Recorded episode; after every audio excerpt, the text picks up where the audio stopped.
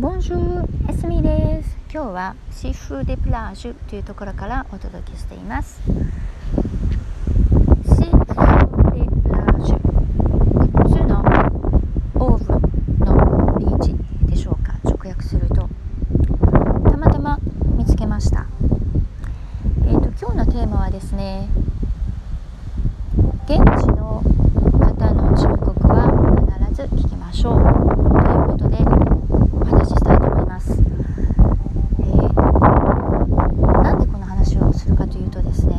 先日ラックドサラグからプロヴァンス地方に向かっていて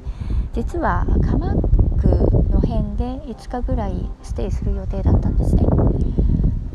で農場の敷地を貸してるキャンプ場に泊まる予定だったんですけど泊まろうということを急に決めたんですけどそこのおじさんが「いやいや支払いは1日ずつにしてください」っていうわけですよ。おかしいですよね。5日こっちが5日痛いって言うんですから5日もらっちゃってね予定が変わったらばそのままもらっちゃうって言ってもなきにしはあらずですからね。でもなんか1日ずつの方が自分の気持ちが収まるんだそうです。でよく聞いてみると先週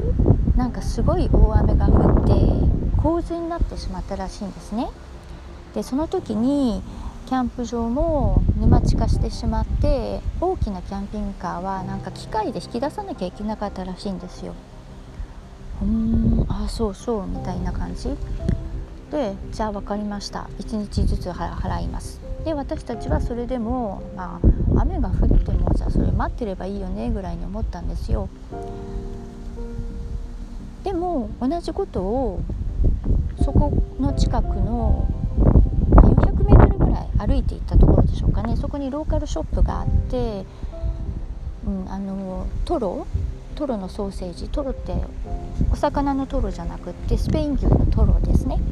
のソーセージとかオリーブオイルとか売ってるところがあったんですけれどもそこのお姉さんもなんか興奮して喋ってくれてですね「ねえねえ聞いて聞いて。先週ねすごい洪水があってねここのお店にも1 0センチぐらい水が溜まったのよ」って言うんですよ。でなんかあの壁の壁にあるその水がねそこまであったっていう後にしてくれたりしてで私たちは「えー、そうなのそそんなになったら困るよね」って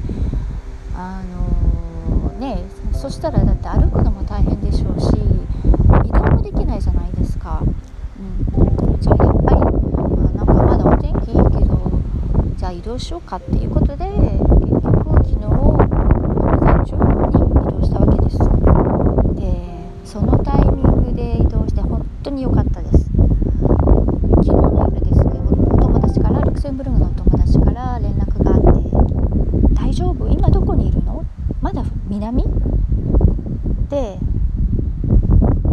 したらば「うんうん大丈夫よ天気もいいし」って言ったらばなんか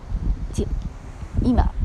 昨日の夜ですね大ニュースになってた写真を送ってきてくれたんですね。あのこれをサムネイルに入れていますので見てみてください。なんか私たちが通ってきたはずであろう高速道路が水浸しになってて車とかも動かなくなっちゃってるんですよ。